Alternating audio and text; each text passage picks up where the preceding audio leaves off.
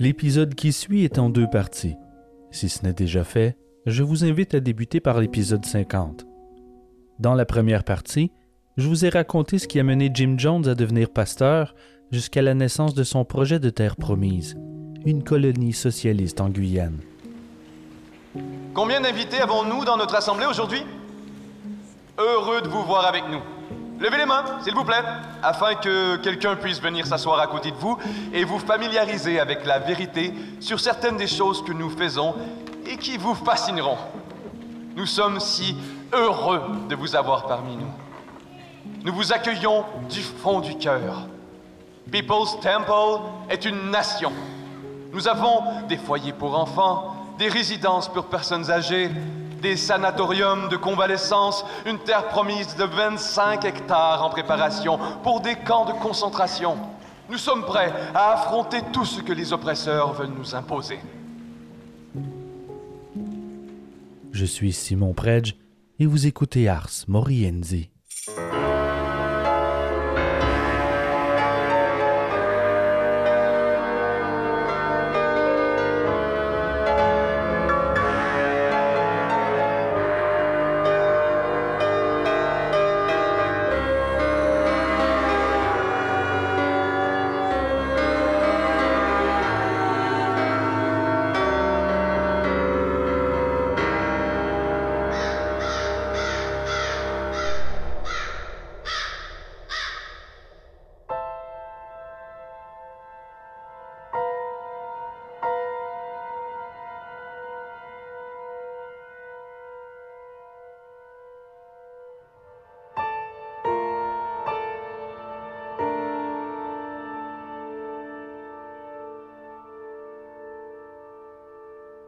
Jonestown doit être construit, et c'est dispendieux. Jim encourage tout le monde à donner. Chaque cent compte. Il le répète en litanie, dans ses sermons, dans ses dépliants, à chaque fois qu'il serre une main. Il demande même que ceux ayant des assurances-vie les encaissent. Jim est pressé, car ça commence à sentir la soupe chaude. En 1974, son église de San Francisco est la proie des flammes.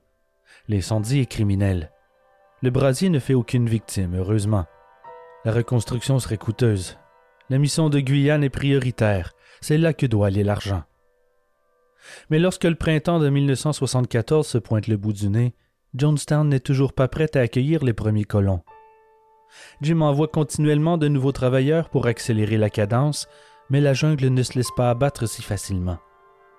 Il découvre aussi qu'il y a à peine un pouce de profondeur de terre cultivable limitant considérablement les possibilités agricoles. Ses sermons commencent à prendre une étrange tournure.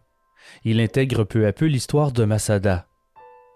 Masada est la forteresse au sommet d'une montagne d'Israël où près de mille révolutionnaires juifs, incluant femmes et enfants, se sont suicidés pour éviter d'être capturés par l'armée romaine sur le point de pénétrer les fortifications. Le suicide de masse, déclare Jim, envoie un message clair de bravoure, et encourage les générations futures à combattre l'oppression par la mort. C'est un acte admirable et inspirant, dit-il. En septembre 1975, il profite d'une réunion du PC pour passer un test aux membres du groupe élite. L'alcool est interdit au sein de la congrégation en temps normal, mais ce soir-là, il offre une coupe de vin à tout le conseil pour célébrer Johnstown, dit-il. Une fois les verres vidés, il leur dit que le vin était empoisonné. Ils mourront tous d'ici 45 minutes. Il n'y a pas d'antidote. Ils sont condamnés. Deux membres du conseil ont été informés de son plan au préalable et reçoivent chacun un rôle dans son grand théâtre à l'insu des autres. Après l'annonce, la première taupe se met à hurler de terreur et tente de fuir la salle du conseil. Le second acolyte se lève, sort un pistolet armé de balles à blanc et tire à plusieurs reprises sur la fuyarde, qui s'effondre sur le sol et cesse de bouger. Les fidèles sont stupéfaits, mais personne ne bouge. Jim regarde la réaction des membres avec intérêt. Certains fixent le vide, d'autres parlent de la mort, quelques-uns s'inquiètent pour leurs enfants. Qui les protégera du FBI et de la CIA s'ils meurent tous? Au bout de 45 minutes, certains disent être en train de perdre conscience. Jim les laisse décrire leurs symptômes pendant un moment avant de leur avouer qu'il n'y avait aucun poison. Toute cette mascarade n'a servi qu'à défier leur loyauté. La membre fusillée se relève en souriant et retourne s'asseoir. Personne n'ose critiquer Jim pour les avoir dupés. Ils ont su prouver qu'ils sont prêts à mourir pour la cause.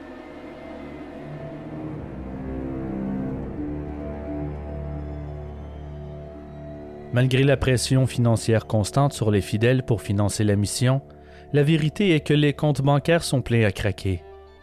Il veut cacher l'argent hors de portée, alors il assigne un de ses avocats et bras droits à déménager les comptes au Panama, puis plus tard en Suisse.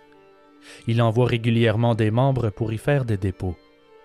Pour éviter que l'argent soit retracé, ceux-ci doivent s'attacher de grandes sommes d'argent liquide autour de leur poitrine et de leurs jambes avec du ruban adhésif. Seul Jim est au courant de toutes les transactions. Lui seul sait que les comptes de People's Temple s'élèvent à environ 30 millions de dollars à l'aube de 1976. Les fidèles, pauvres pour la plupart, donnent tout ce qu'ils ont à la congrégation, sans se douter de la fortune qui s'accumule. Les dissidents sont de plus en plus nombreux. Une en particulier cause plus de vagues que les autres. À l'été 1976, Grace Stowen décide de fuir. Le fils qu'elle a eu avec Jim, John Victor, est toujours sous la garde de People's Temple. Le lendemain de sa fuite, elle contacte Jim pour négocier la garde. Il ne veut rien entendre et tente plutôt de la convaincre de revenir. Elle est inflexible. Il essaie de savoir où elle se trouve, mais elle ne dit rien. Devant son refus, elle entame des mesures légales. Jim est prêt à tout pour conserver son fils. En septembre, il approche l'époux de Grace et lui demande la permission d'envoyer le fils en Guyane lors du prochain voyage. De cette manière, il serait difficile pour Grace de mettre la main dessus. Dans sa dévotion la plus totale, celui-ci accepte. Grace découvre que son fils est déjà en Guyane un mois trop tard. Elle divorce de Tim et demande la garde des enfants devant le juge. Jim réplique en envoyant son ex-mari à Jonestown. Selon l'avocat, les chances d'être accusé de vol d'enfants sont plutôt minces, mais il se trompe. Un détective privé est déjà sur l'affaire, engagé par des parents incapables de prendre contact avec leurs enfants au sein de la congrégation. Grace n'est pas seule dans sa situation. Les dissidents commencent à parler aux autorités. Ils dénoncent les actes criminels de People's Temple, que Jim fait entrer des armes de contrebande à Jonestown, que plusieurs y voyagent avec de faux passeports. Ils parlent d'agression, de violence, de fraude. Une enquête est ouverte l'étau se resserre.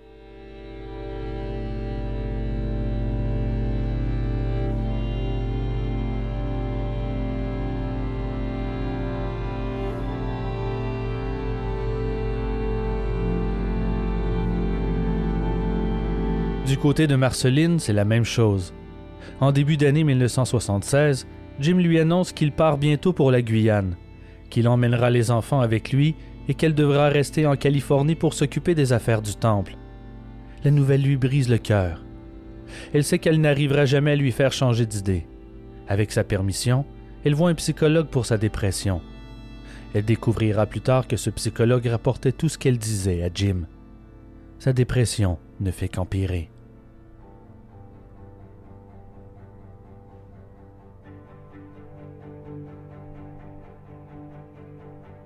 À Jonestown, les colons de plus en plus nombreux font de grands progrès malgré la lenteur des travaux. Jim est impatient de s'installer dans son royaume socialiste tropical, immunisé de toute interférence des autorités américaines. Il gagne vite en influence en Guyane en graissant la patte des autorités. Il sait leur en mettre plein la vue.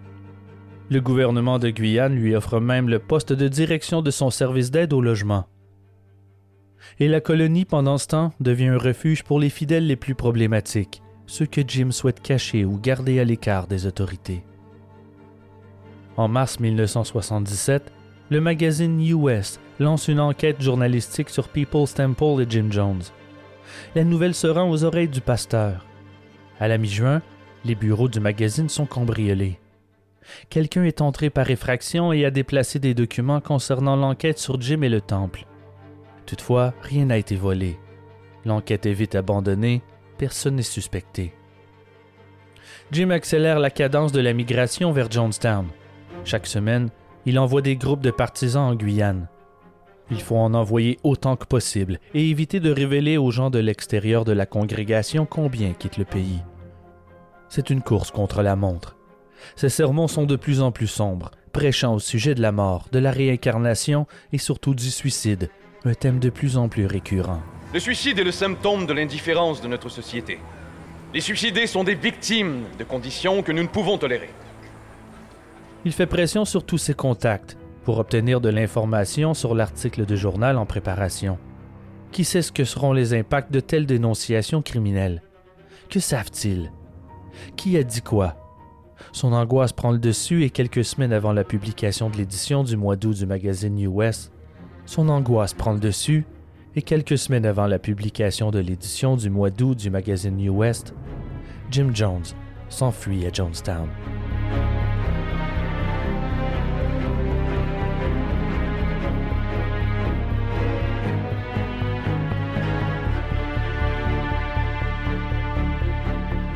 Tout s'assume que son départ est une situation temporaire, mais lorsque le magazine sort en kiosque, l'article est pire que tout ce que la paranoïa de Jim aurait pu imaginer. Le reportage est dévastateur. Après avoir relaté les crimes et le concubinage du pasteur, les fortunes dissimulées dans des paradis fiscaux, sa consommation de drogue abusive, la contrebande d'armes à feu, les violences et l'humiliation des membres, le journaliste demande comment tout cela a pu être possible d'anciens membres de la congrégation des abusés fournissent les réponses. Il y a leurs photos et leurs noms. Grace Stowen est la dernière interrogée dans l'article. Elle ne mentionne pas la lutte pour la garde de son fils, probablement sous les conseils de son avocat, mais tout le reste y passe, dans le moindre détail. Le journaliste conclut en déclarant que Jim Jones doit être enquêté pour fraude, abus physique et harcèlement. L'article fait grand bruit Plusieurs journaux lancent à leur tour leur propre enquête. Les dissidents ayant coopéré avec le journal continuent de s'opposer publiquement aux agissements de People's Temple. Tous les regards sont tournés vers eux. Marceline se retrouve presque seule en Californie à tenter de rassurer les membres et tenir le navire à flot. Ils sont persuadés que la crise est passagère. Mais Jim Jones ne posera plus jamais les pieds aux États-Unis.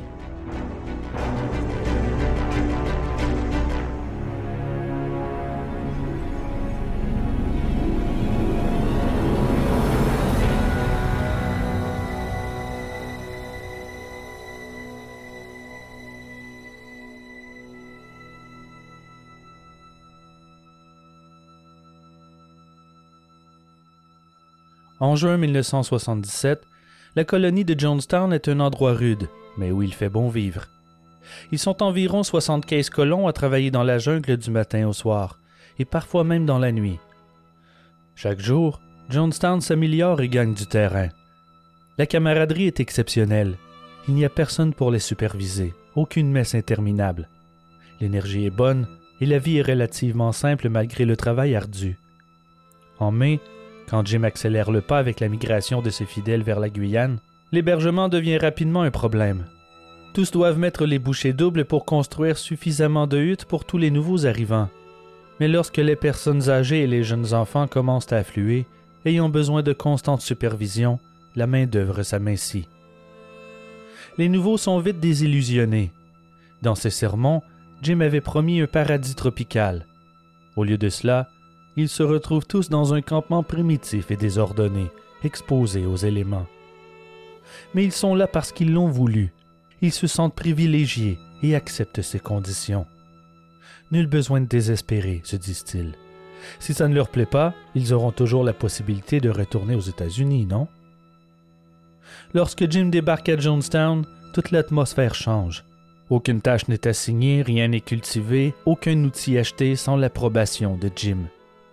Les fidèles désirant débuter une relation de couple doivent d'abord obtenir sa bénédiction et traverser une période probatoire. Les séparations doivent aussi être approuvées.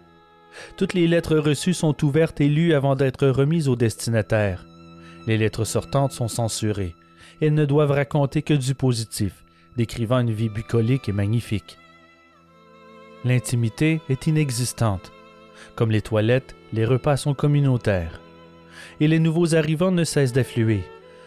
Jim s'empresse de faire migrer un maximum de fidèles à Jonestown en un temps record. Il est bien déterminé à montrer au monde entier qu'il ne baisse pas les bras et qu'il est à la tête de quelque chose de stupéfiant. Plus il y a de nouveaux, plus les cabanes sont surpeuplées. Les membres s'entassent parfois jusqu'à douze sous le même toit. Le papier de toilette est si rare qu'il devient un luxe. Ils utilisent du papier à lettres recyclé, les feuilles des plantes, qui deviennent elles aussi une denrée rare. Les sources d'eau sont limitées. Après une épuisante journée, les travailleurs crasseux n'ont que deux minutes pour se rincer dans des douches communes primitives. Ils sont bien avertis de garder la bouche fermée lorsqu'ils se lavent, car l'eau est polluée. Seul Jim Jones a ses quartiers privés. Sa maison est la plus confortable et la plus grande. Il a sa propre toilette personnelle et une génératrice qui lui fournit le courant pour un réfrigérateur rempli de boissons fraîches et un ventilateur. Ces quartiers sont directement connectés à la salle de radio du camp, de sorte qu'il n'a pas besoin de sortir pour communiquer avec les États-Unis ou faire une annonce au camp. Comparé au reste de la colonie, Jim vit dans le luxe et le confort. Jonestown n'est pas encore autosuffisant, en particulier avec tous ces arrivages constants de nouveaux colons. Les chèques de bien-être sociaux des membres, totalisant près de 40 000 dollars par mois, sont primordiales. À son apogée, les dépenses mensuelles de Jonestown s'élèvent à près de 600 000 dollars. À San Francisco, on retarde le départ vers la Guyane des membres avec un emploi à temps plein parce que Jonestown a besoin de leur chèque de paix plus que de leur présence. Jim espérait pouvoir vendre l'excédent des récoltes, mais il n'y en a pas. Ils sont trop nombreux. Les colons se mettent à fabriquer des jouets sculptés en bois pour revendre au marché de Georgetown. Lorsque des nouveaux posent pied au camp, leurs bagages sont fouillés. Les passeports sont confisqués et gardés sous haute surveillance par Jim. La colonie s'approprie leurs bijoux pour revendre en ville et leurs vêtements ajoutés au dépôt communautaire. Ils ne peuvent conserver que les vêtements qu'ils ont sur le dos. En quelques mois à peine, la population de la colonie passe de 75 à 900.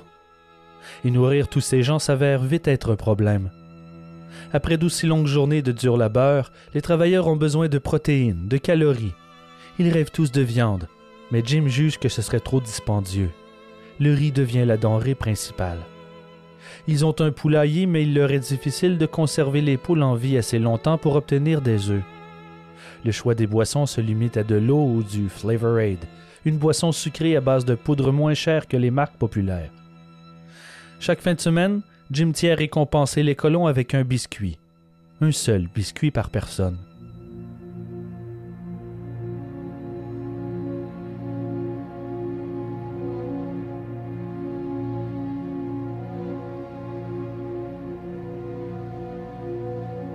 Après l'article du magazine New West, la congrégation de San Francisco s'effrite. L'assistance réduit de moitié. Les donations s'amincissent. Le maximum qu'ils arrivent à générer en combinant les activités de la colonie et les dons en provenance de la Californie atteint environ 450 000 dollars par mois, laissant un trou de 150 000 à combler. Ils s'enfoncent peu à peu. Il y a une réserve suffisamment grande dans les comptes bancaires pour faire une différence, mais ils ne sont que quelques initiés à être au courant. Selon Jim, ce serait un échec socialiste que de dépenser cet argent. Ils doivent apprendre à s'autosuffire. C'est pour cela qu'ils sont ici, pour montrer au monde entier qu'ils peuvent y arriver. Tout le monde doit donner son maximum et doubler la cadence pour la cause. Chaque semaine, des colons sont retrouvés ivres dans les bois ou dans leur lit de camp. Des autochtones vivant à proximité concoctent leur propre alcool frelaté que les fidèles surnomment le jus de la jungle. Occasionnellement, ils attrapent un colon en train de voler un fruit en cuisine ou se cacher dans la jungle pour éviter de travailler. À Jonestown, les punitions physiques sont remplacées par l'exclusion. Ceux qui enfreignent les règles sont rejetés du groupe comme des parias. Il est interdit de les regarder ou même leur adresser la parole. Ils sont tenus à l'écart de la vie commune, forcés à manger et dormir loin du groupe. Et tous les déplacements doivent se faire en courant. La durée de la punition dépend de l'humeur de Jim.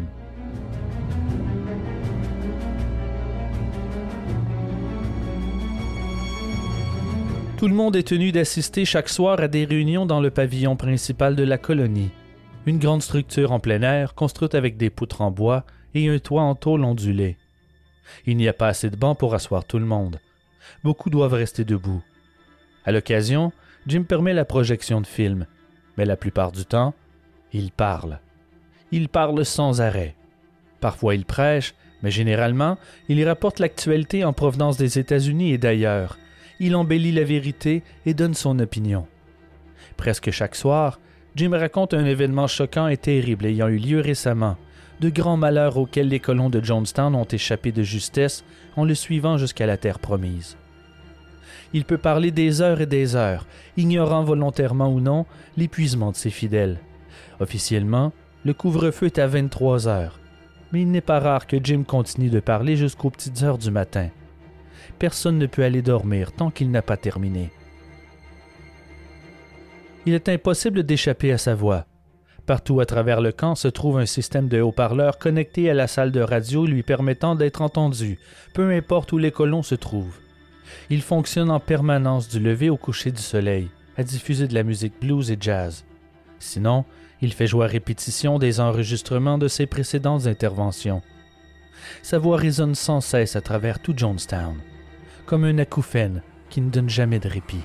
C'est juste un petit mot de ma part pour vous faire rappeler que la vie en dehors du People's Temple est un enfer. La vie loin de votre Père est insupportable. Nous sommes tous conscients de nos erreurs et espérons que d'autres pourront en tirer des leçons. Tous doivent comprendre qu'en cette période de trouble et d'oppression, que le seul endroit sûr est auprès de moi, que rien ne peut être accompli sans votre Père, nous devons mettre fin à la rébellion, sinon nous ne pourrons pas protéger ce groupe. Forcément que des colons insatisfaits souhaitent retourner à la maison, mais il leur est impossible de s'en aller. Non seulement les passeports sont conservés sous clé, mais en plus, s'ils veulent partir, ils doivent payer eux-mêmes leur billet de retour. Et la plupart n'ont plus un rond. Si quelqu'un arrive à convaincre Jim de les laisser partir, c'est sous condition. Ceux-ci ne doivent jamais parler contre Jonestown, sinon ils perdront sa protection ils seront poignardés dans le dos. Il leur fait signer des aveux incriminants concernant des crimes imaginaires. En cas de trahison, il enverra le document aux autorités. De toute façon, fuir à travers la jungle est une aventure périlleuse. Une route grossière parcourt environ 3 km depuis le camp jusqu'à son entrée bien gardée, et de là, un autre 2 km pour atteindre une route légèrement plus large menant vers Port Kaituma. Des deux côtés le long du chemin se trouvent de grands murs d'arbres imposants et de broussailles barbelées infestées de serpents. Tout dissident atteignant Port Kaituma aura beaucoup de mal à aller plus loin. Il n'y a pas de bateau et très peu d'avions passent par la piste d'atterrissage étroite et pleine de nids de poules le gardien de sécurité envoyé par Jim n'a aucun mal à rattraper les fuyards. Pas étonnant que ces déserteurs soient si rares. Quitter Jonestown n'est pas une option. La grande majorité de la colonie est peuplée de pensionnaires de race noire attirés en Guyane sous la promesse d'être bien soignés jusqu'à leur vieillesse. Ils ont un lit, un toit, un accès direct à des soins médicaux, ils sont nourris. Ils doivent travailler un peu, mais ça fait partie du rêve socialiste les personnes âgées ne souhaitent pas quitter. Ils sont encore nombreux à croire que Jim n'est pas un homme ordinaire, voire même un dieu. Ils sont ici parce qu'ils l'ont voulu, et ils resteront aux côtés de leur pasteur. Ce serait une erreur de croire que tous les colons sont naïfs ou idiots. Ils sont nombreux à prendre conscience des faiblesses et des contradictions de Jim, à questionner ses demandes bizarres, n'acceptant pas automatiquement tout ce qu'il dit comme une vérité absolue mais ils sont venus en Guyane avec une mission devenir un exemple ultime de socialisme pour cette planète qui en a cruellement besoin. Tout le travail acharné, tous les sacrifices sont des investissements pour un monde meilleur, pour la prochaine génération. Ils sont là pour la cause. Cela dit, la paranoïa de Jim est à son comble. Il encourage tout le monde à s'espionner mutuellement et à dénoncer le moindre indice de trahison. Personne n'a totalement confiance en quiconque ils sont tous méfiants.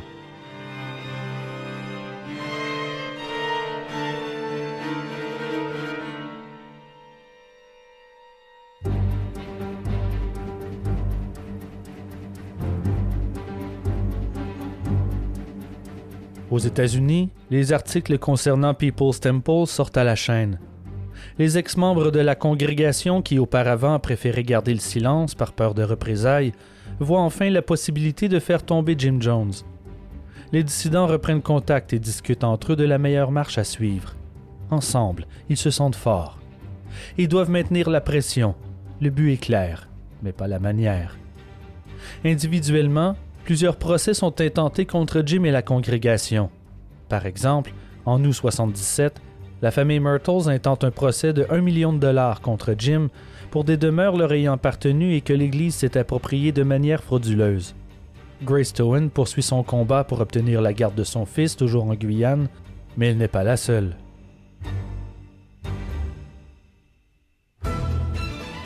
Plusieurs familles ont des proches. Beaucoup sont adolescents, toujours à Johnstown, dont ils n'ont plus de nouvelles. Ceux qui en reçoivent trouvent que les lettres sont mécaniques. Ils sont remplis d'éloges pour Jim, ne répondent jamais aux questions et se terminent toujours par une demande d'argent. Ils doivent sauver leurs proches de Johnstown. Certains, peut-être tous, pourraient y être détenus contre leur gré. Les ex-membres de la congrégation se réunissent pour s'organiser. Ils nomment leur groupe Concerned Relatives, ou les proches inquiets. Le 18 août, Grace Towen entame son procès et demande formellement la garde de son fils John Victor. Le juge ordonne à Jim Jones de se présenter en cours le 9 septembre pour défendre sa cause. Jim réplique en envoyant au juge une douzaine de partisans pour entacher la réputation de Grace. Ils prétendent tous qu'elle a tenté de séduire des jeunes garçons mineurs et qu'elle agissait de manière sexuellement inappropriée avec John Victor. Elle n'est pas apte à s'occuper de son fils. Jim est certain que s'il reste en Guyane, il est à l'abri de la justice américaine. Mais la situation va de mal en pis. Après que Grace ait obtenu le divorce, elle obtient légalement la garde du gamin. Le juge ordonne à Jim de rapporter l'enfant aux États-Unis. Il doit se présenter au tribunal.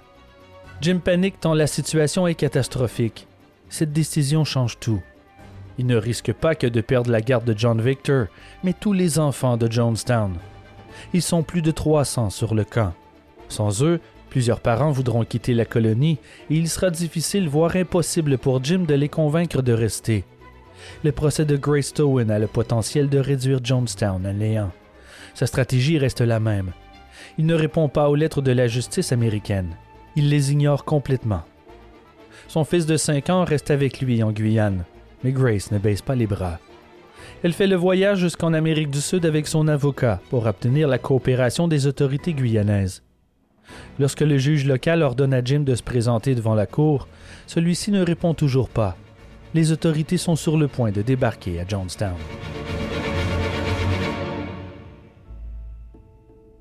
Jim organise une fausse attaque. Il demande à un de ses gardes d'aller tirer quelques coups de feu dans les bois, en bordure du camp pour faire peur à tout le monde. Il annonce ensuite que la prochaine fois, ils n'auront peut-être pas la même chance. Les ennemis sont partout et ils veulent les assassiner. Ils doivent tous rester en alerte. La tension monte sur le camp. Lorsque les autorités débarquent finalement pour John Victor, on les informe que Jim n'est pas là. Ils ignorent quand il sera de retour. En réalité, il se cache dans les bois avec son fils. Dès qu'il ressort de la jungle après le départ des autorités, il s'élance à la salle de radio et fait une annonce dans les haut-parleurs. Une attaque est imminente. Tout le monde en position, prêt au combat. Nous devons protéger la colonie des envahisseurs. Leurs ennemis sont armés jusqu'aux dents, dit-il. Ce sont des mercenaires travaillant conjointement avec la Guyane et les États-Unis. ils sont bien décidés à les anéantir. Il n'est pas question de les laisser faire. Ils viennent chercher tous nos enfants, dit-il. Soyez prêts, ils attaqueront d'une seconde à l'autre. Les personnes âgées et les enfants doivent rester à l'intérieur. Ceux qui sont valides doivent prendre leur poste de garde tout autour du camp et s'armer.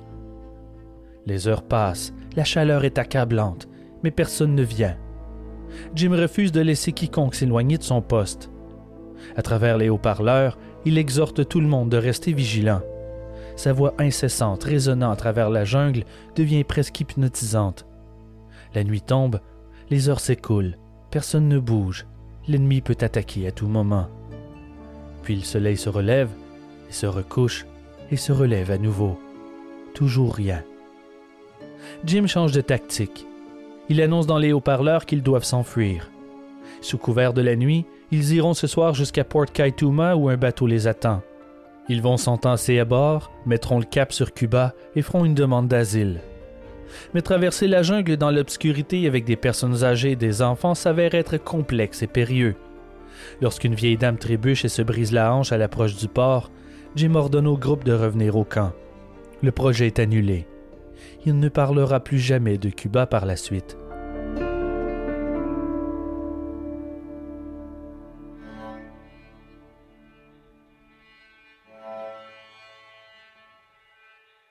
Le 9 septembre, les autorités, en compagnie du juge Bishop, à la tête du procès de Grace Towen, sont de retour à Jonestown pour ramener le gamin aux États-Unis, mais une fois de plus, Jim et son fils se cachent dans la jungle. Des assistants leur expliquent la tentative d'assassinat sur leur pasteur. Ils refusent de rendre l'enfant. Le lendemain, de retour à Georgetown, le juge Bishop émet un mandat d'arrestation contre le pasteur. C'est le début de la fin pour People's Temple. Après avoir menti à répétition au sujet d'ennemis s'apprêtant à les attaquer et pour emmener avec eux tous les enfants du camp, la menace devient soudainement bien réelle. Après un siège de plusieurs jours, les colons sont au bord de l'effondrement. Ils sont exténués. Si l'armée de Guyane débarque sur Jonestown, ils n'auront pas la force de résister. Jim panique. Il contacte Marceline par radio et lui annonce que Jonestown est prêt à mourir. Elle comprend ce qu'il veut dire. Affolée, elle se rue sur le téléphone pour tenter de stopper les forces guyanaises ou au minimum les ralentir. Lorsqu'elle arrive enfin à parler à un responsable, celui-ci lui assure qu'aucune attaque armée n'est prévue. Rassuré, il en fait l'annonce à Jim par radio. Il s'empresse ensuite de crier victoire dans les haut-parleurs du camp. Que tout le monde retourne à ses tâches habituelles. Retour à la normale.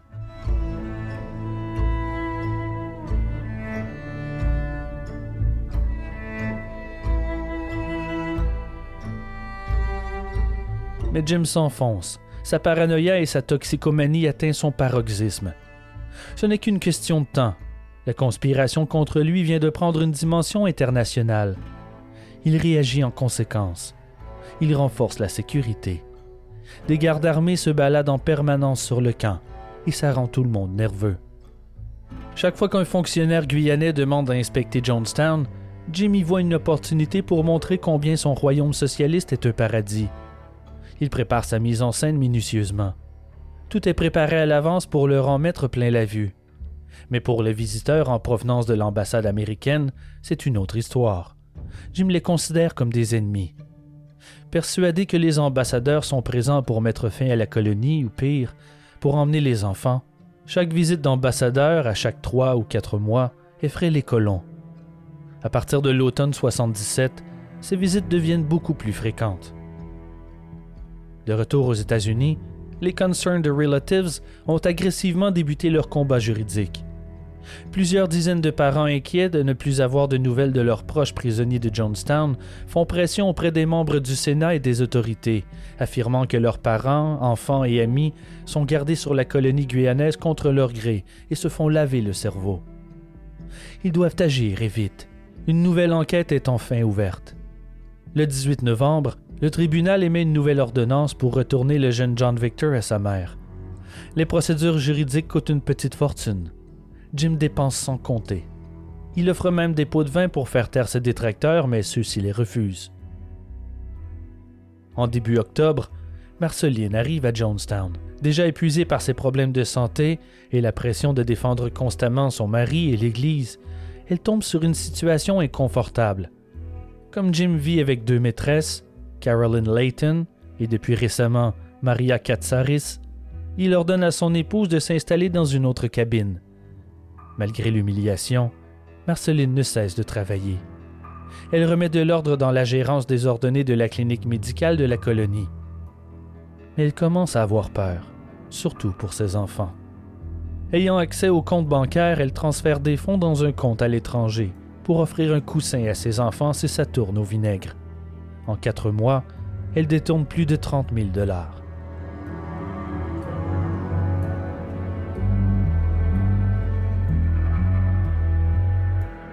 Deux adolescents tentent de fuir la colonie à travers la jungle, mais ils sont vite rattrapés par la sécurité de Jonestown.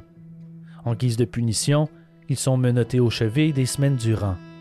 Il veut décourager les autres fidèles qui pourraient avoir la même idée. Comme Jim ne ramène pas son fils aux États-Unis à la date exigée, la Cour suprême décide qu'il faut les retrouver par tous les moyens possibles. Jim prend peur et annonce aux colons que la meilleure option est de fuir en Russie. Il n'y a aucun débat, aucun vote.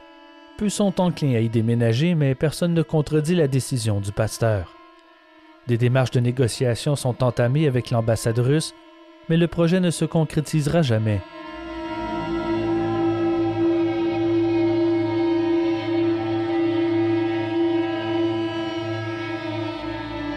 À l'aube du 16 février 1978, Jim ordonne à tout le monde de se présenter au pavillon central pour une grande réunion. Il annonce qu'une attaque est imminente. La terreur se propage dans l'assemblée. Au bout d'un moment, il prend une pause de son sermon et prend des nouvelles par radio. Lorsqu'il revient au micro, il déclare que les forces armées sont en chemin pour les tuer tous, hommes, femmes et enfants. Pour éviter de se rendre et laisser gagner l'ennemi, la seule solution est de s'enlever la vie. On peut entendre des murmures de désaccord, mais personne n'argumente ouvertement. Il ordonne que tout le monde se mette en file pour venir chercher un verre de jus. Le poison qui s'y trouve tuera en moins de 45 minutes. Ceux qui refusent sont forcés à boire les premiers par les gardes armés. Jim promet que leur mort sera douce. Une fois qu'ils ont tous bu leur verre, Jim déclare que ce n'était qu'un test. Il n'y a aucun poison. Jim souhaitait savoir si ses fidèles obéiraient à un ordre de suicide collectif. Maintenant, il sait. Le jour même, il commande à son médecin une livre de cyanure, assez pour produire 1800 doses mortelles. La facture est de 8,85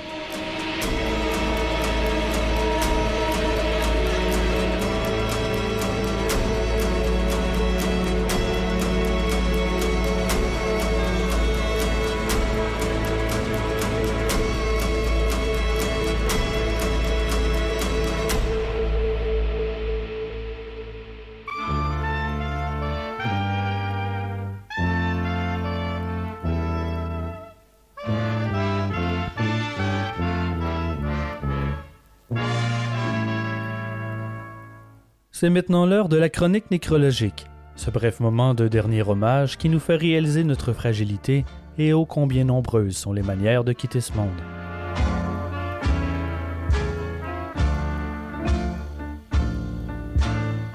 Le 28 mars 2015, un couple âgé du village de Green Valley en Arizona décide de relaxer dans leur jacuzzi derrière la maison. Donak et Davis entrent la première dans le bain. Lorsque Richard Grayson Davis la rejoint, il éprouve un malaise et perd pied. Il a une crise cardiaque. Il tombe sur son épouse qui reste prisonnière sous son poids. Elle n'arrive pas à le repousser et sortir la tête de l'eau. Le couple de retraités meurt par noyade. Elle avait 67 ans et lui 78. C'est un dur prix à payer pour avoir le luxe de se sentir comme une carotte rabougrie dans un chaudron de soupe aux légumes.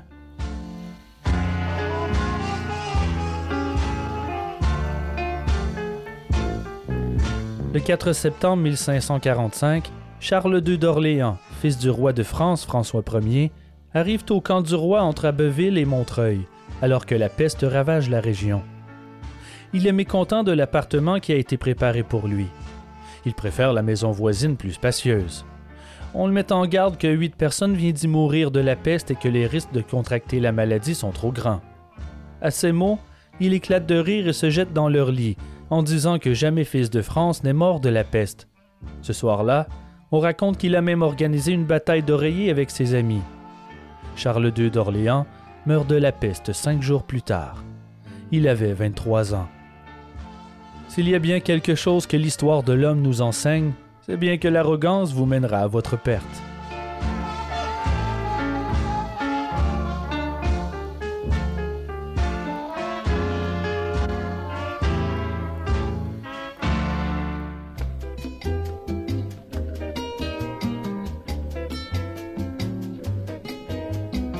Voici les nouvelles du village. Mais comme vous vous en doutez, il ne s'est rien passé de nouveau entre les deux parties de cet épisode, alors je serai bref. Tout d'abord, merci d'avoir suivi Ars Moriendi dans son déménagement. C'est la partie qui m'inquiétait le plus. Mais maintenant, je suis entièrement indépendant. C'est grâce à vous, chers auditeurs. Merci de votre soutien. J'ai passé la dernière année à écrire mon troisième livre d'histoire sordide de meurtre en milieu médical. Sa sortie en librairie est prévue au printemps avec les éditions de l'Homme. Plus d'infos à venir.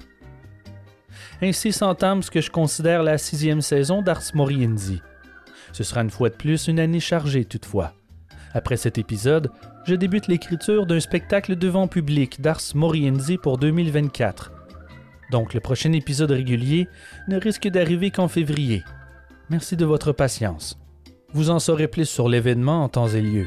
Suivez-nous sur les réseaux sociaux pour ne rien manquer de ce qui vient. Ou encore mieux, si vous voulez soutenir l'émission, abonnez-vous à Patreon. Pour quelques dollars, vous aurez accès aux épisodes avant tout le monde, en plus de mini-épisodes exclusifs.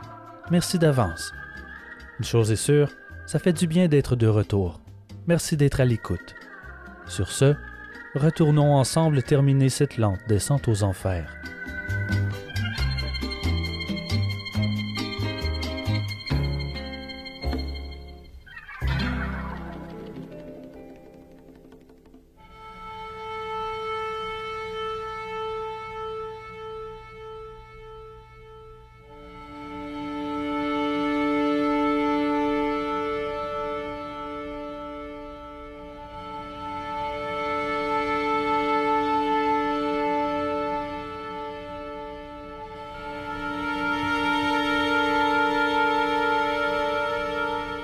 Jones est en train de craquer. Toute la journée, il fait le tour de la colonie en faisant pression sur les gens pour qu'ils travaillent plus fort et plus vite. En soirée, il fait ses sermons interminables au pavillon central jusqu'à tard dans la nuit. D'un côté, il vante son endurance, puis de l'autre, il se plaint de son épuisement et sa souffrance à force de tout faire tout seul. Occasionnellement, Jim disparaît dans sa cabine pendant des jours, léthargique, sous l'effet des drogues, pour enfin retrouver chimiquement une pseudo-cohérence avec les amphétamines. En Californie, sa toxicomanie était cachée de ses fidèles. Mais à Jonestown, ce n'est plus possible. Celui qui les a convaincus d'être un dieu tout-puissant a les yeux vitreux, il dégouline de sueur, sa gourmandise lui fait prendre du poids et il se plaint constamment de douleurs sévères. Apparemment, le grand guérisseur a perdu ses pouvoirs. Il n'arrive plus à guérir qui que ce soit il affirme avoir oublié comment. Les fidèles voient bien le déclin de celui qu'ils idolâtrent. Leur foi décline, elle aussi. Parfois demi-conscient depuis son lit, intoxiqué jusqu'à la moelle, il sermonne la colonie à travers les haut-parleurs avec des aboiements délirants et des marmonnements décousus. Un jour, accablé par des heures de divagation, l'opérateur radio décide d'éteindre la diffusion sans que Jim ne s'en rende compte, offrant ainsi un peu de répit aux travailleurs. Lors d'un voyage pour acheter des courses à Georgetown, la trésorière de la colonie, Debbie Layton, profite d'un moment d'inattention pour prendre la fuite. Avec l'aide de l'ambassade américaine, elle retourne aux États-Unis. Elle raconte tout ce qu'elle sait aux autorités et aux journalistes sur la malnutrition, les longues heures de travaux forcés et le suicide de masse potentiel. Elle affirme que les comptes bancaires de People's Temple s'élèvent à plus de 10 millions de dollars.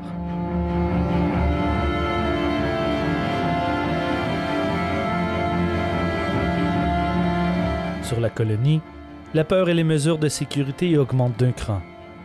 Selon Jim, c'est une conspiration de leurs adversaires pour les faire tomber. Il demande à tous les colons de se surveiller et de ne pas hésiter à dénoncer les lâches et les déserteurs. Ils se suspectent tous.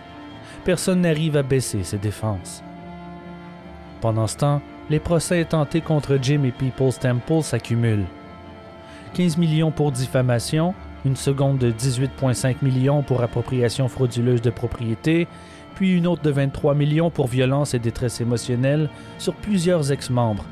Pour se défendre, Jim doit aller aux États-Unis, mais il refuse de se rendre.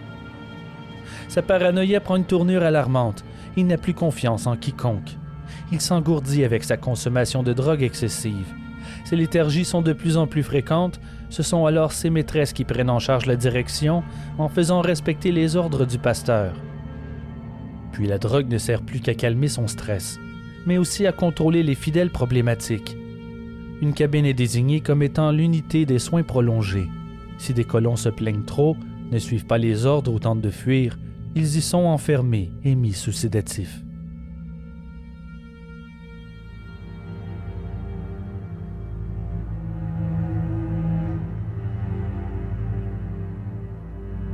La confiance des fidèles s'effrite, lentement mais sûrement.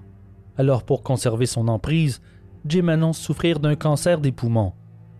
Les colons sont horrifiés par la terrible nouvelle. Tout acte répréhensible lui causera du stress et réduira son espérance de vie. Ils doivent obéir pour éviter d'aggraver sa condition. Ce n'est qu'une arnaque de plus pour manipuler la colonie. Avec toutes les plaintes, procès et manifestations qui s'accumulent aux États-Unis de la part de Concerned Relatives, le membre du Congrès Leo Ryan décide de prendre les choses en main et débute les préparatifs de son voyage pour enfin visiter Jonestown et voir de quoi il retourne. Jim fait tout pour l'empêcher, mais à distance, il n'arrive à rien. Il est au bord du gouffre mental et son état se détériore rapidement. Il sait que de nombreux colons souhaitent quitter la colonie. Cette visite est risquée. Ils en profiteront assurément pour prendre la fuite et moucharder. L'angoisse l'empêche de dormir des jours durant. Il ne tient debout que grâce aux amphétamines. Lorsqu'il comprend que la visite du député est inévitable, il monte un plan. Il vaut mieux faire bonne impression, lui jeter de la poudre aux yeux. Il faut que Léo Ryan reparte avec la ferme impression que Jonestown est un paradis où il fait bon vivre. Mais ne dites jamais que la haine est votre ennemi. L'amour m'a pratiquement amené à vous détruire. Si j'avais détesté un peu plus, juste un peu plus, on aurait moins de problèmes. Regardez les principes de mes prédécesseurs. L'amour est la seule arme. C'est de la merde, des conneries. Martin Luther King est mort avec son amour. L'amour n'est pas la seule arme avec laquelle je dois me battre. J'ai beaucoup d'armes pour combattre. J'ai des fusils, j'ai de la dynamite, j'ai plein de choses pour me battre. Et je me battrai.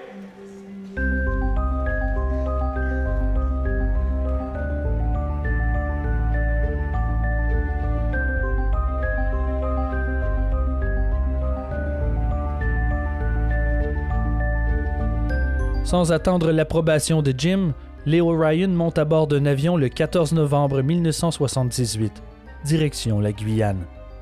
Ce sera plus facile de faire pression sur place. Il emmène avec lui ses assistants et neuf journalistes de divers journaux. Plusieurs membres de familles de fidèles et d'anciens adeptes, tous membres du groupe Concerned Relatives, avec des proches prisonniers de Jonestown, se joignent au voyage dans l'espoir qu'au moins certains d'entre eux arriveront à entrer. Les autorités guyanaises ne veulent pas s'en mêler. Leo Ryan ne reçoit aucune aide de l'ambassade. Les négociations avec Jim ne donnent rien. Il ne veut rien entendre. Ça dure une semaine entière. Les avocats de Jim et Marceline sont furieux contre sa décision de bloquer le député. Pour la première fois, Marceline argumente agressivement avec son époux. C'est du jamais vu. Personne n'a jamais osé le contredire. Elle arrive à le convaincre qu'il vaut mieux les accueillir mais aucun ancien membre ou proche de fidèles n'aura le droit d'entrer. Jim ordonne que tous les déchets soient ramassés, que les dessins d'enfants soient affichés. Pour s'assurer que personne ne dénonce le moindre élément pouvant porter plainte à Jonestown, ils testent chacun des colons. Ils se mettent en file un par un et doivent répondre aux questions de Jim, des questions que pourrait poser le député. S'ils ne répondent pas comme Jim le veut, il leur dit quoi répondre et exige qu'ils apprennent ses réponses par cœur. Tout le monde doit apprendre son texte, c'est une grande pièce de théâtre pour séduire les visiteurs.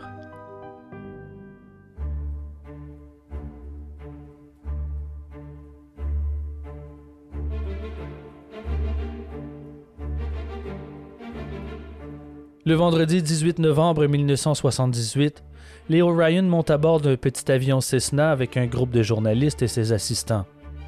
Par manque d'espace, seulement quatre membres de famille de fidèles se joignent au vol le groupe décolle vers 14h30. L'avion se pose à Port Kaituma une heure plus tard, et les visiteurs sont accueillis par une poignée de colons d'aspect sinistre qui leur bloquent le chemin. Ils ne sont pas les bienvenus.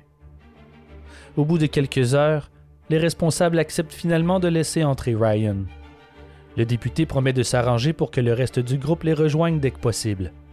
Il monte à bord du Jeep qui s'engloutit dans la jungle. C'est Marceline qui l'accueille à l'entrée de Jonestown. Elle lui offre une visite guidée, mais ce qu'il veut, c'est parler à Jim. Lorsqu'il apparaît enfin, Léo Ryan arrive à le convaincre de faire entrer tout le monde. Une jeep est envoyée à la piste d'atterrissage.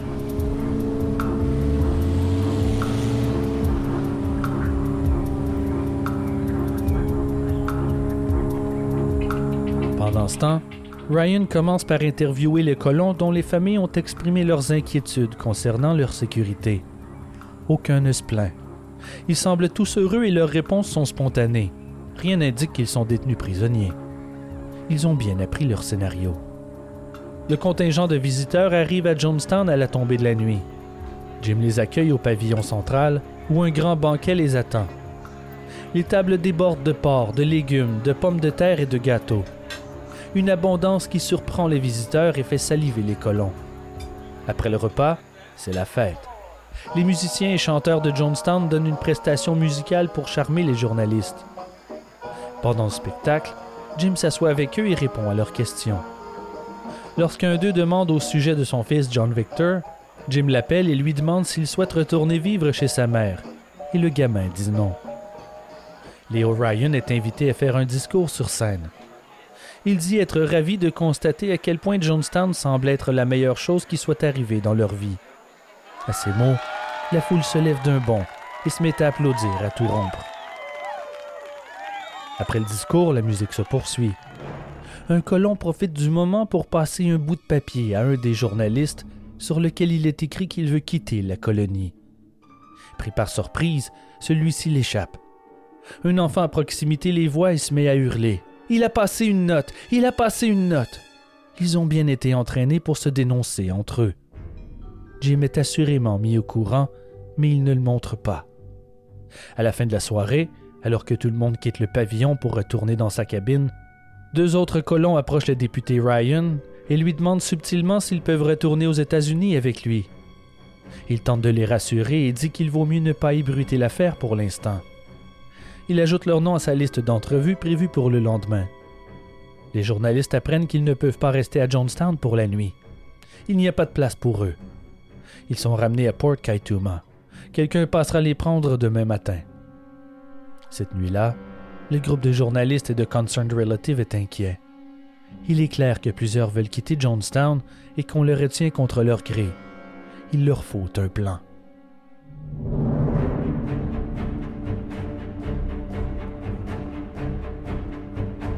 Le samedi matin, à l'aube, neuf colons s'enfuient à travers la jungle, incluant trois enfants. La route est ardue dans les broussailles épaisses. Ils tombent sur deux autres colons avec le même plan de fuite. Lorsqu'ils atteignent le chemin de fer, l'ingénieur s'arrête et leur offre de les prendre jusqu'en ville. Pendant ce temps, Jonestown se prépare pour le déjeuner. Jim ne se présente pas. Leo Ryan profite de l'opportunité pour débuter ses entrevues dès que possible. À Port Kaituma, le groupe de journalistes et de proches est debout depuis 7 heures à attendre qu'on vienne les prendre. Mais personne n'arrive avant 10 heures.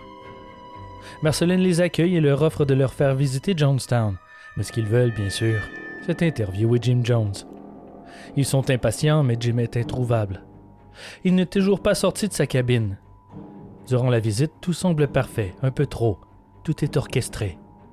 Ils veulent s'approcher du pavillon pour parler aux colons, mais Marceline les en éloigne les rumeurs concernant les déserteurs commencent à se propager à travers Jonestown. Après la visite, les journalistes peuvent enfin se mêler à la foule. Personne n'ose parler contre Jim. Ils n'y tous vouloir partir. Puis vers midi, tout s'arrête. Jim Jones arrive enfin. Son visage est pâle et fatigué. Il semble très agité. Un garde vient l'aviser à l'oreille que onze personnes ont disparu pendant la nuit. C'est à ce moment que Léo Ryan l'approche et lui dit que d'autres veulent quitter aussi. Plusieurs colons affirment être gardés prisonniers à Jonestown. Jim s'assoit alors avec les défecteurs et tente de négocier. Il est doux et s'efforce de les charmer, de les convaincre de rester. Marceline prétend même que s'ils restent, les choses vont s'améliorer. Elle promet de grands changements pour corriger le tir, mais rien n'y fait. Personne ne change d'idée. Ryan et ses assistants se portent volontaires pour accompagner ces dissidents à leur cabine le temps qu'ils emballent leurs affaires et se préparent à partir. Un des assistants glisse à l'oreille de Ryan qu'il vaut mieux se dépêcher. Mais le député le rassure. Aucune raison d'avoir peur, il ne va rien se passer, dit-il.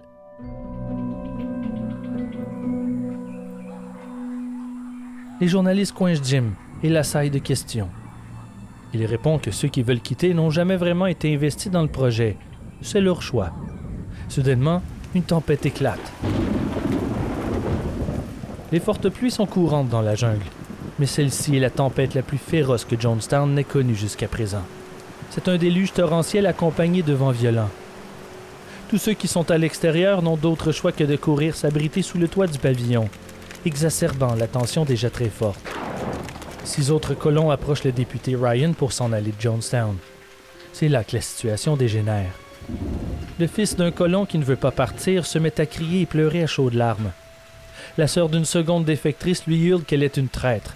Sans le déluge, Ryan aurait pu entendre les dents de Jim grincer. Lorsque la pluie s'arrête enfin, Ryan demande qu'on lui donne les passeports de tous ceux et celles souhaitant quitter Jonestown. On lui tend à contre-cœur. Ils sont quinze à vouloir quitter, plus les fuyards de la nuit précédente. Ce n'est qu'à peine 2% de la colonie, qui au fond n'est pas si catastrophique finalement. Mais ce n'est pas ainsi que Jim voit les choses. Ces traîtres en inspireront inévitablement d'autres, et il perdra le contrôle sur ses fidèles. Ces 26 traîtres représentent aux yeux du pasteur le début de la fin.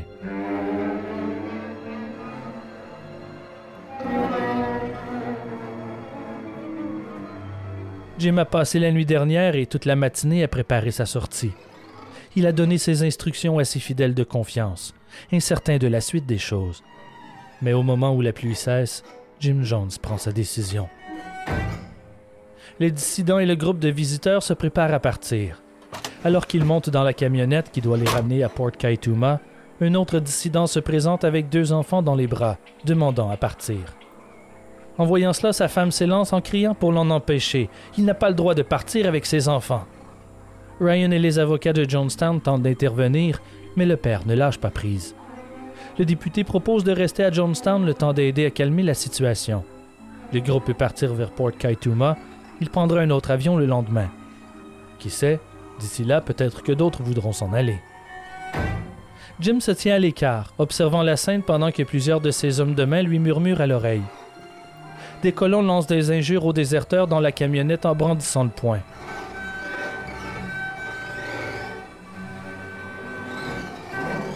Juste au moment où la fourgonnette s'apprête à quitter, Larry Layton, un des hommes de confiance de Jim, décide qu'il veut embarquer lui aussi.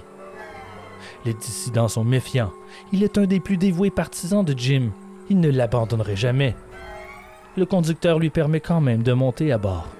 Tout le groupe est inquiet. C'est à ce moment qu'un peu plus loin, Leo Ryan se fait attaquer par derrière. L'assaillant est Don Sly. Il tient un couteau à la gorge de Ryan et dit Fils de pute, tu vas mourir. Don hésite un court instant et les deux hommes avec qui il parlait en profitent pour se jeter sur lui et le désarmer. Dans la lutte, Don se coupe sur son couteau et une giclée de sang éclabousse le député, paralysé par la peur. Des gardes empoignent Don et s'éloignent. Jim approche et au lieu de s'inquiéter de l'état du député, il lui demande Est-ce que ça change tout Le député abasourdi répond que ça ne change pas tout, mais certaines choses, assurément. Dunsly n'aurait jamais attaqué sans en avoir reçu l'ordre de Jim. Leo Ryan, encore ébranlé, change d'idée et décide de repartir avec le groupe. On l'aide à monter dans la boîte de la fourgonnette et le véhicule s'éloigne enfin de Jonestown. Jim les regarde s'éloigner sur la route boueuse, les bras croisés, la mâchoire qui grince d'anxiété. Il ordonne que tout le monde retourne à sa cabine, et il fait de même. Mais pas avant d'avoir donné ses ordres à sept ou huit de ses gardes armés, qui montent aussitôt dans un semi-remorque tiré par un tracteur. Ils s'enfoncent dans la jungle.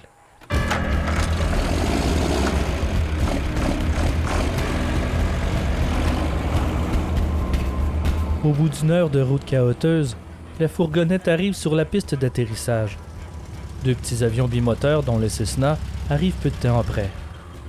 Toutefois, ils sont maintenant 33. Il n'y a que 24 places. Neuf devront passer la nuit à Port Kaituma. Personne ne veut être laissé derrière. Le chauffeur de Jonestown se stationne à moins de 200 mètres. Soudainement, le tracteur rempli de gardes sort de la jungle et va s'installer à côté de la fourgonnette. Les gardes armés restent là un moment à les regarder. Ryan fait fouiller tout le monde avant de faire monter un premier groupe. Ils sont tous persuadés que Larry Layton prépare quelque chose. Et ils ont bien raison. Le plan initial de Jim était que Layton monte à bord de l'avion pour le faire écraser. Il était la personne tout indiquée pour l'assassinat. Il vénère le pasteur et y voit sa chance de prouver sa dévotion. Mais lorsque Jim a appris qu'il y aurait deux avions, il a décidé d'envoyer plus d'hommes. Une fois le premier avion prêt à partir, le reste de la bande forme une ligne pour se préparer à entrer dans le second. C'est à ce moment qu'un des assistants de Ryan remarque que le tracteur roule dans leur direction à toute vitesse. Il a à peine le temps d'en aviser le député que les gardes se mettent à tirer dans leur direction.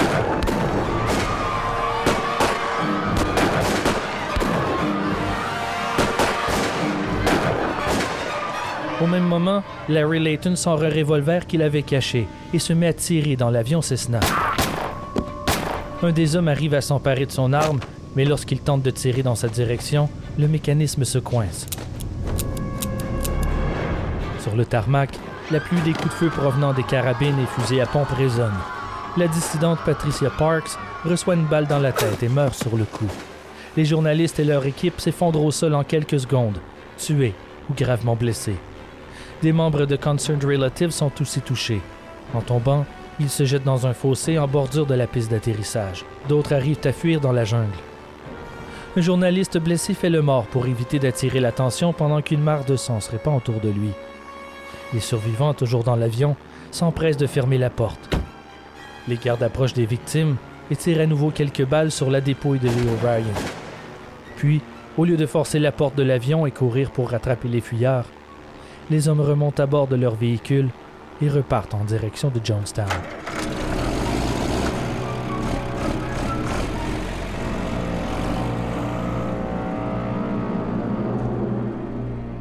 Avec précaution, au bout de quelques minutes, les survivants émergent des broussailles et de l'appareil. Ils examinent les corps gisant sur la piste d'atterrissage. Cinq sont morts, incluant le député Leo Ryan. Trois sont gravement blessés et perdent beaucoup de sang. Après avoir tué Ryan et quelques journalistes, les gardes ont considéré avoir atteint leur objectif. Le meurtre de la dissidente Patricia Parks n'aurait été qu'un accident. Sévèrement touché par les balles, un des avions ne démarre plus. Mais pendant que les survivants sont accroupis sur les victimes, le Cessna s'envole en abandonnant tout le monde derrière. Les deux pilotes terrifiés à bord de l'avion alertent la base par radio. Des habitants locaux commencent à apparaître aussi, attirés par le boucan.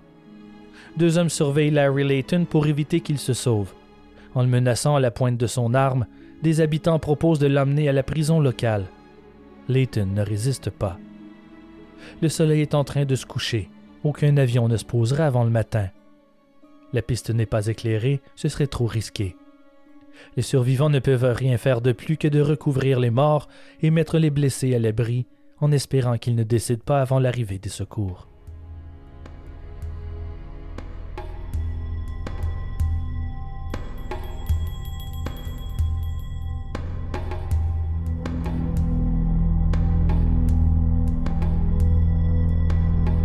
Moins d'une heure après le départ des visiteurs, Jim annonce une grande réunion dans le pavillon central. Rien dans son intonation à travers les haut-parleurs n'annonce la moindre urgence. Pendant que les colons arrivent tranquillement et s'assoient, Jim est sur scène à discuter avec quelques-uns de ses hommes de main. Ils argumentent au sujet de quelque chose et le ton monte.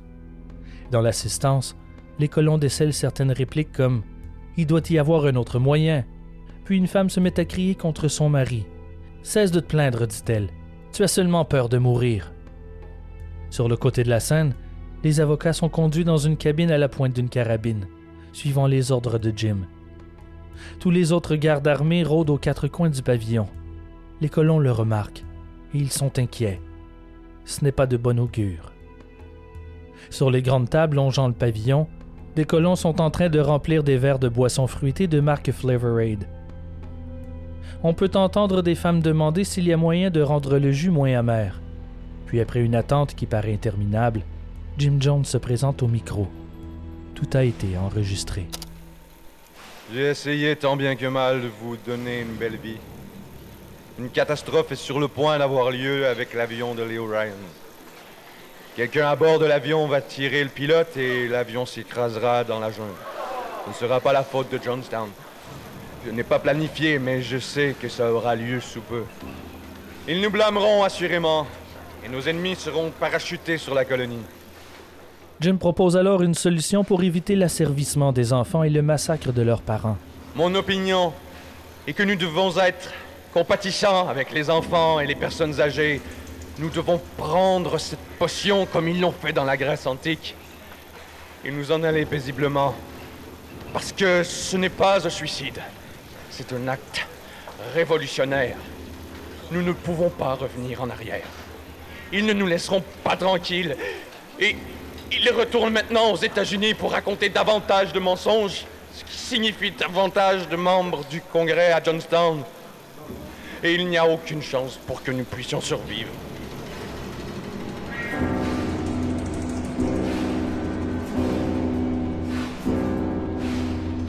La plupart des colons croient que c'est un autre de ces tests de dévouement. D'autres en sont moins certains. Dans la foule, on pose des questions. Est-ce que la Russie n'est pas prête à les accueillir? Est-ce qu'ils ne pourraient pas simplement tenter leur chance ailleurs? Pourquoi éliminer plus de 1000 personnes seulement à cause d'une poignée de déserteurs? Jim leur rappelle que les visiteurs vont tous périr dans le crash de l'avion. Ils reviendront se venger.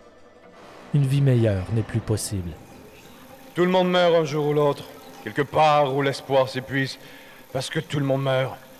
Et j'aimerais choisir ma propre mort pour changer. J'en ai marre d'être tourmenté en enfer. La majorité de la foule se met alors à l'applaudir et à crier d'encouragement. C'est là que le tracteur revient de Port Kaituma. Ils sont accueillis en héros. Les gardes s'élancent en direction de Jim en lui annonçant tout fiers qu'ils ont eu les Orion. Ils sont tous morts, disent-ils. Jim l'annonce ensuite au micro. Tout est fini. Le député a été tué. Une infirmière arrive à côté de la scène en tenant un plateau rempli de seringues. L'heure est arrivée. Jim demande à ce que les enfants soient les premiers. C'est très simple. Dépêchez-vous avant qu'il ne soit trop tard. Les forces armées sont en route. Lorsque des parents ne bougent pas assez vite pour lui, il les menace. Ils s'en viennent torturer vos enfants. Dépêchez-vous. Des gardes se mobilisent. Personne n'a le choix. Tout le monde doit partir. Si des parents veulent partir en même temps que leurs enfants, vous pouvez vous joindre à eux dans la file. C'est la chose humaine à faire. Il n'y a pourtant rien d'humain dans le cyanure.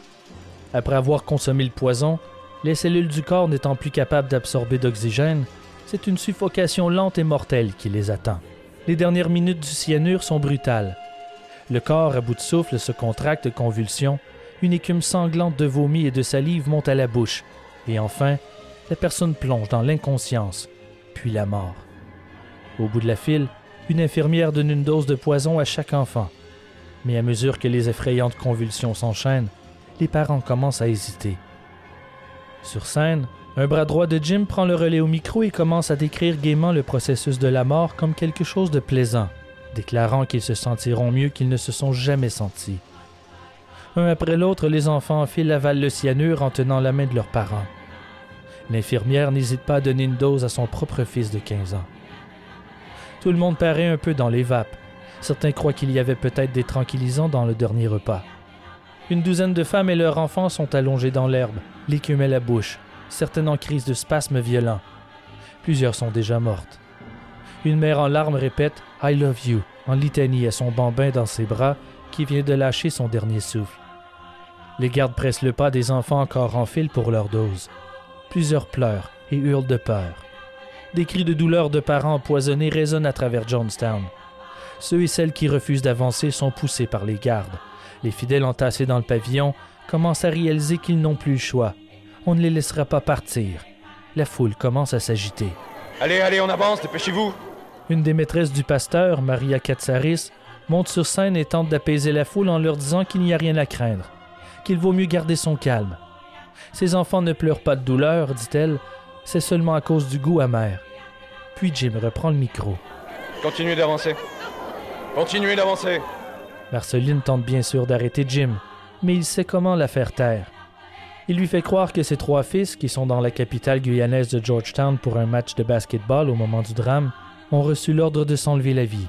Pourquoi tiens-tu tant à rester en vie, maintenant que tes fils sont morts? Ils achèvent d'empoisonner plus de 200 enfants. Il est temps de passer aux adultes. Nous n'avons pas d'autre choix.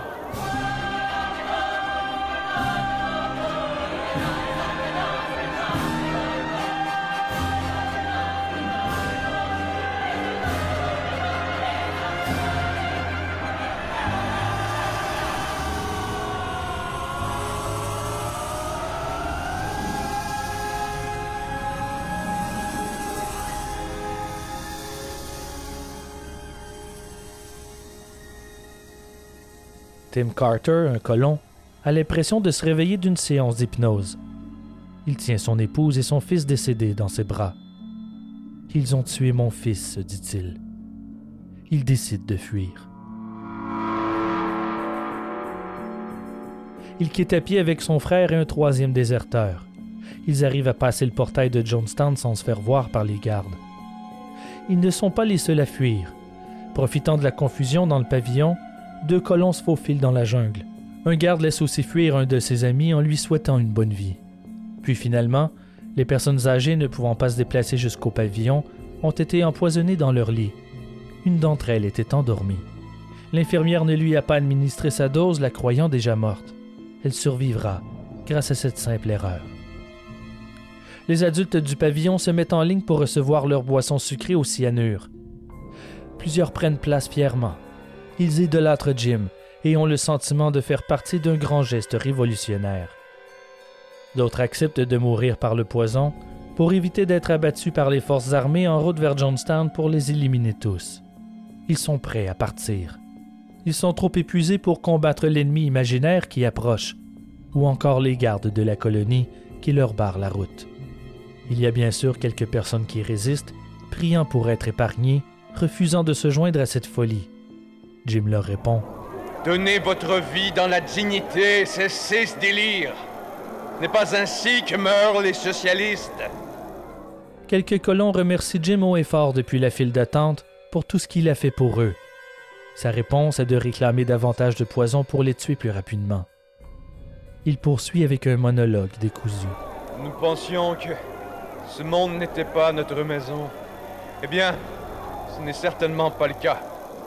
Nous avons été un millier à dire Nous n'aimons pas la façon dont le monde tourne. Prenez-nous notre vie. Nous l'avons abandonnée. Nous étions fatigués. Ce n'est pas un suicide. Nous avons commis un acte de suicide révolutionnaire pour protester contre les conditions d'un monde inhumain. C'est à ce moment précis que la cassette audio enregistrant l'événement est arrivée au bout de sa bande magnétique. Nous ne connaissons pas la suite, mis à part sa conclusion tragique. Personne parmi les gens encore présents n'a survécu pour la raconter. À Port Kaituma, les survivants de l'attaque attendent encore que les secours arrivent. À chaque son étrange, au moindre craquement de branches, ils craignent le retour des assassins de People's Temple. Mais à la nuit tombée, le silence est total sur la colonie de Jonestown, à l'exception des créatures nocturnes émergeant de la jungle pour se nourrir. En temps normal, ils se tiennent loin des prédateurs, mais cette nuit-là, un festin les attend.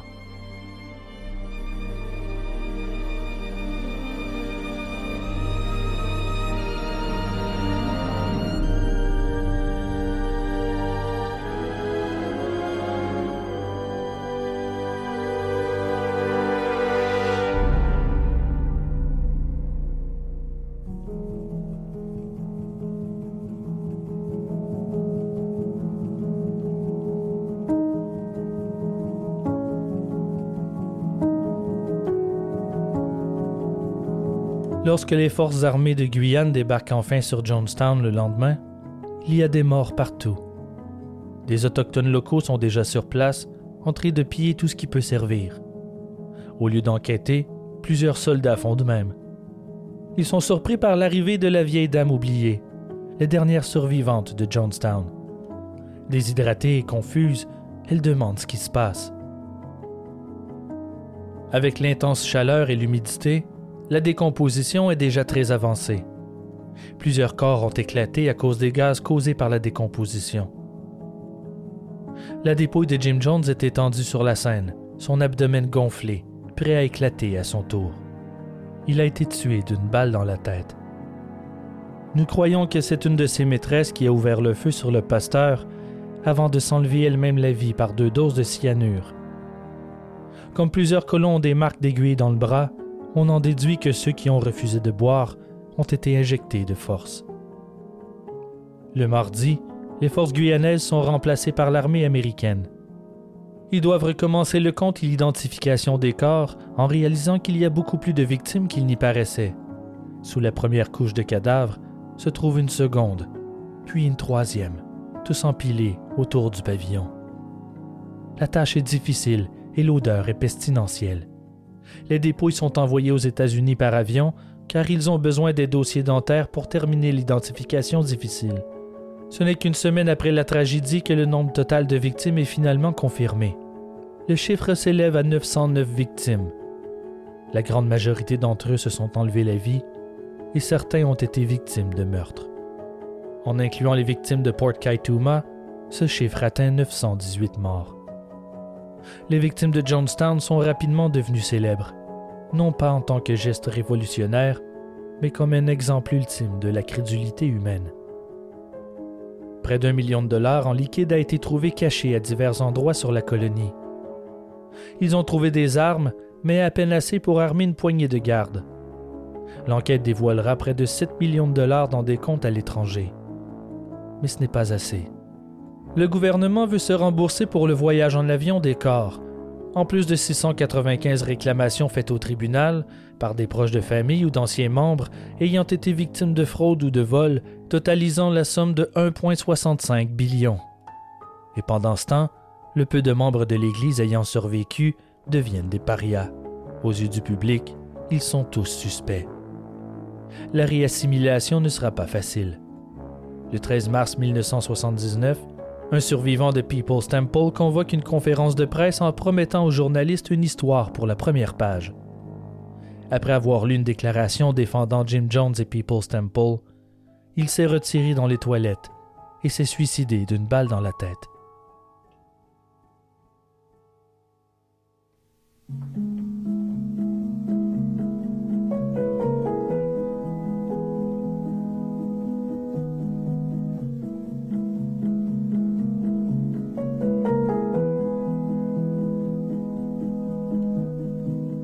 Je ne sais quoi ajouter d'autre.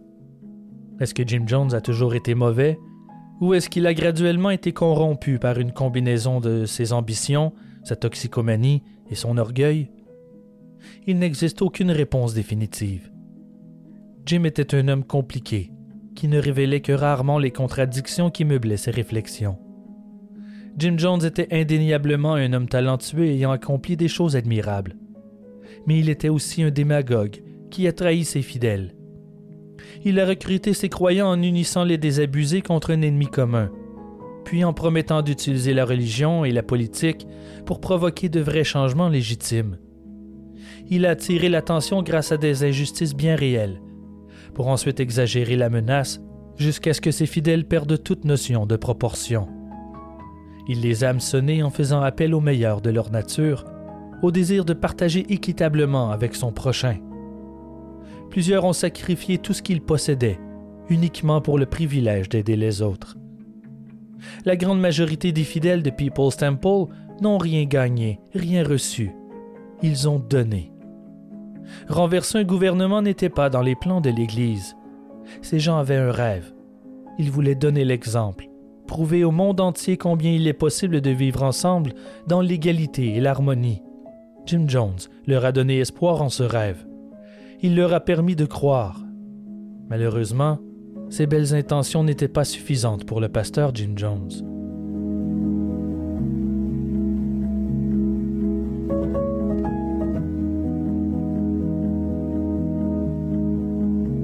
Aujourd'hui, nous nous souvenons de Jim Jones comme la personne responsable du plus grand suicide collectif de l'histoire.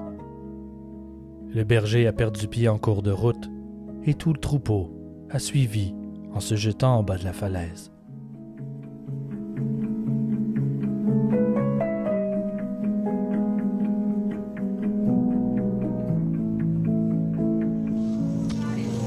please get us the medication. It's simple.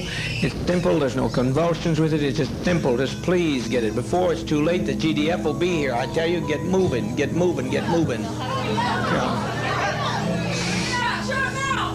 Don't be afraid to die. If, if these people land out here, they'll, they'll torture some of our children here. They'll torture our people. They'll torture our seniors. We cannot have this. How many are dead? It's just too late.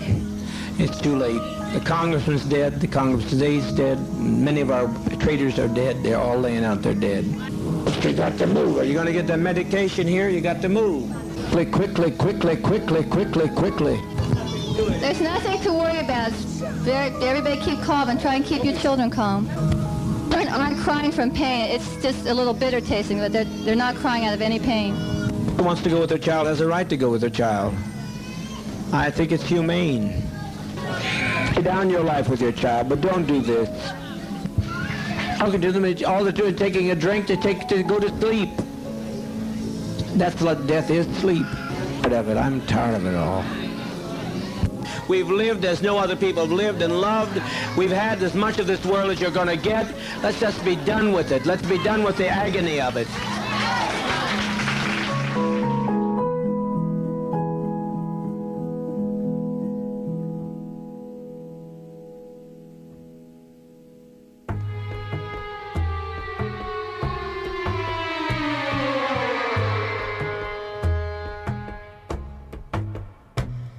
Ars Morienzi est écrit et réalisé par moi, Simon Predge.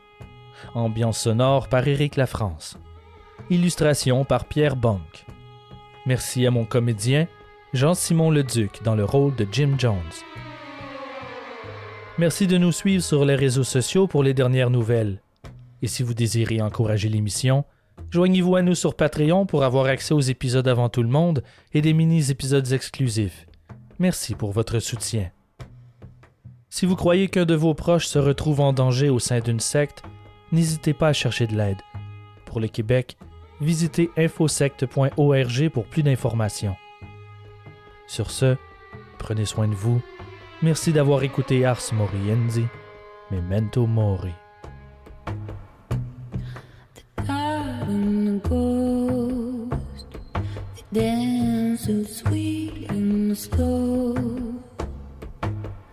dug up from below there today.